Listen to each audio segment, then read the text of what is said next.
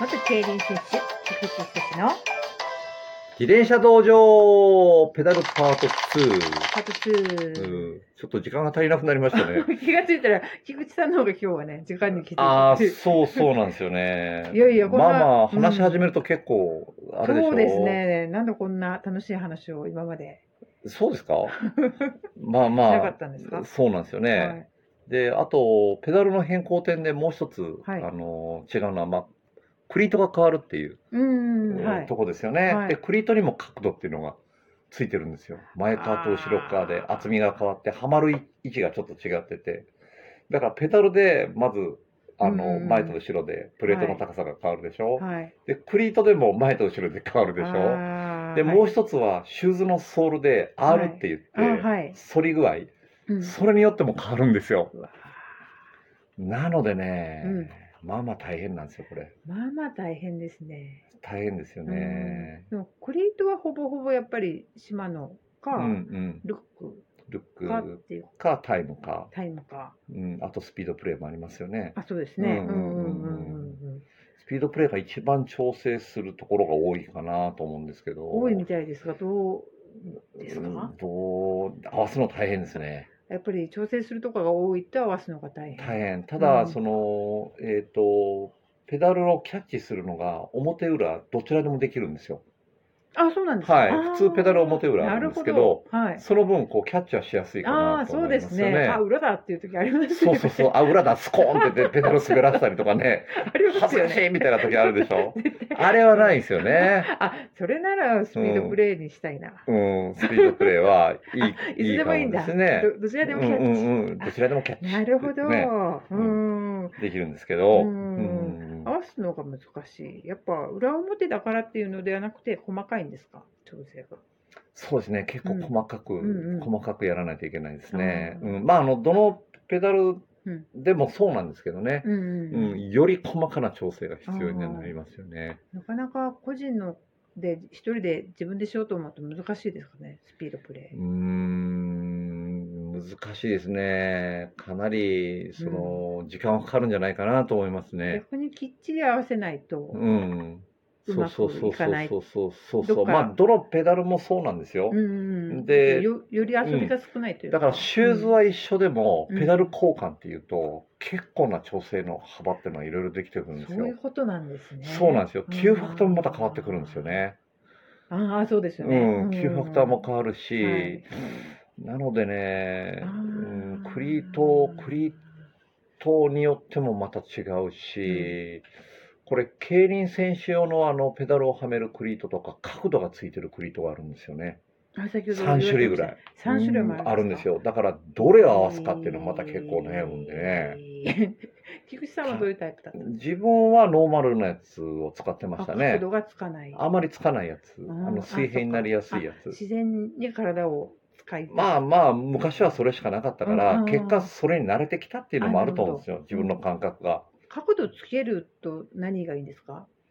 角度つけるとつま先かかとかかとが上がってくるんですよね。んうん、つま先からこう入りやすい上からあ上視点からこうスパンと入っていくっていスう、パううんん、感じにはなりますよーねう。んうんただそれもシューズによってそのソールのね、うん R っていううものにも全然違うし。んで自分は反ってるやつが好きだったんですけど反ってるやつじゃダメだっていう人はやっぱり水平っていうかあまり反ってない部分うシんューズを選んでますよね、うーんうんだけど今のシューズは総じていいですよあその人間工学に基づいてみたいな、うん総じて、うんあのーなんでしょうね踏みやすい形になってるかなと思いますあで一番そのシューズに変わるんですけど、ーはいシマノが、えー、と出した最近のレーシングシューズ、あれぐらいから変わってきましたね、シューズのなんか作りが。あれ あれ R っていうのがつくんですよ。 R あはーい。つはいく、ちょうど何年前ですかね、出たのが。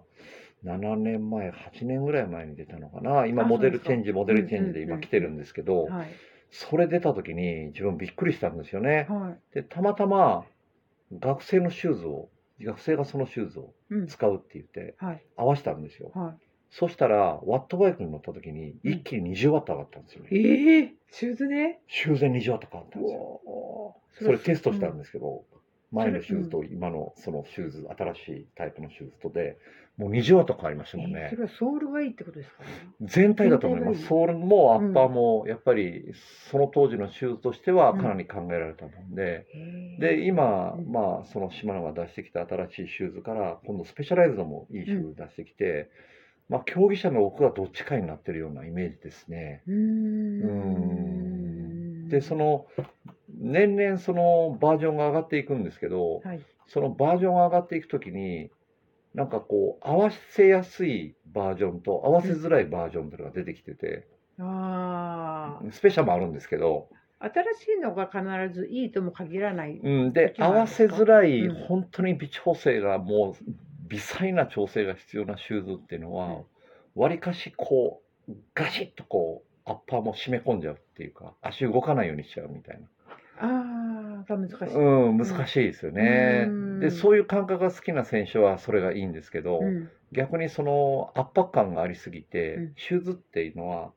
まあ、あの足が中でねある程度動かないとうん少しペダリングに違和感できるんですよ。うん、あのそれはさまざまな場面に合わせるために。じゃなしに、うんえー、と人の体っていうのは、まあ、股関節が伸展状態と屈曲状態で、うん股関節の角度が若干内旋外旋って繰り返すんですよね。ああ、はい。はいうんまあ、あの人の体のの性質上もしょうがないことなんですけど、うんはい特に股関節を折り折りたたんで動く自転車なんで股関節が上側に屈曲状態で上がってくるときにはうんスペースがなくなるんで、股股関節が上がっていく、はいそれを逃がすために少し外旋に出てくるんですよね。はい外側にうんうん若干ですけどね、うんでそうすると実際に靴の中で足は、うんまあ内旋外旋を繰り返すんですよちょっとだけあー傾きが変わるんですよ股関節ほんの少しだけ傾くんですよね、膝もまっすぐ上下してるわけじゃなしに、うん若干触れてるんですけど、うん内側外側って言ってでその時にやっぱり動かないシューズっていうことで実際にその若干ブレーキがかかるっていう人たちも中にはいるわけで、ああ、うん、だからシューズの履き方もスクールではしっかり教えてるんですけど、うん、あのまあ、実際に履くところを見た時にちょっときつすぎるなっていう時はこうしてくださいっていうなるほどど。うやって締めるかっていうのを、あの指導してるんですけどね。へーうん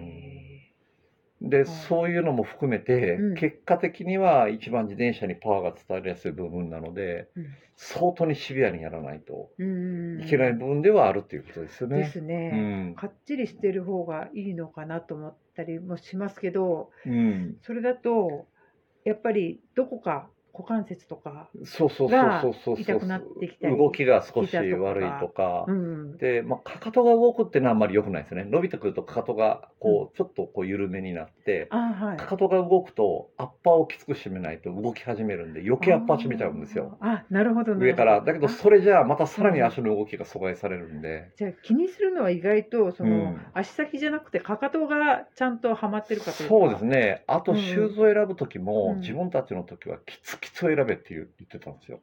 もうはあつま先が、まあ、あのシューズに当たってるぐらあーはいいキツキツ選んで、無理やり履かすぐらいがいいんだみたいなそのうち馴染んでくるっていう考えですか。じゃなしにその方がパワーが出るっていう考え方あだ言っったたんらですけきつどきつ、のその後若干緩めがいいよっていう時代があったんですよあーはい。ちょっとあうんのつま先から5ミリとか、はい下手したら1センチぐらい開けてる人たちもいて、はい。でそれから今は、まあ、本当ちょうどいいいい大きさうんつま先が当たらない、うん23ミリスペースがあるぐらいがベストって言い出してるんで、うんうんまあ、その時代その時代でシューズの設計も変わってきてるから考え方も違ってきてると思うんですけど、うんでも基本的に人間の体の動きは同じだからそやっうぱりそのか人間がまっすぐあの体を動かしているわけじゃないってことを考えると、うん、少しその23ミリとかそうですね余裕があまったああ方がの若干その動く余裕は持たした方がいいですよね。ううんん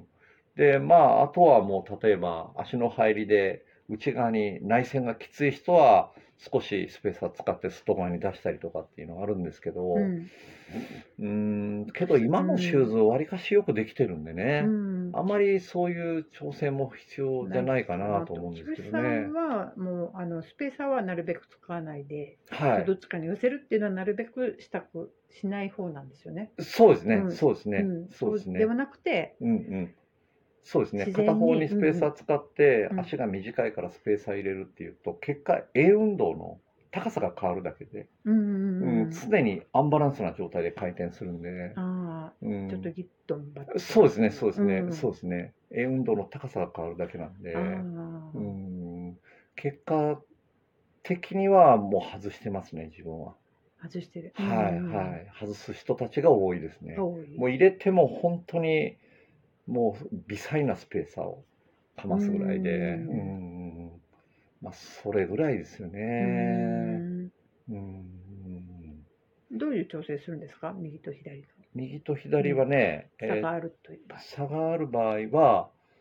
小さな丸いスペーサーをクリートの間に挟みます。ネジネジ1個に対して小さなところ。ああはいはいはいあそうう調整するんですねワッシャーみたいなねああそういう方もいらっしゃるんですけど、なるほどなるほどうんうんまあ本当に少ないですね。うんようんよほどの時でうんうですんね、なんか体に違和感があるのでどうしてそもうっていそううような場合ですね。うん実際、あのー片手しか使えないうん方で強い方がいらっしゃるんですよ、はい、で、その方もスペーサーを入れてたんですけど全部外しましたもんね、外されました。はいはい外しましたあの自分がもううん自分のことちょっと信じてほしいってう言ってんうんうん外し。たんですけど、はい。別にそれで全然問題なかったんあーで逆につけてた方があの回転運動に違和感があったです違和感入れてが。はい、うんうんやっぱあの体もバランスが崩れてきたりするんですかやっぱり。まあ、崩れててきますよね、うんうんだからまあ絶対左右対称の人ってのはほとんどいないと思うんですよ、うん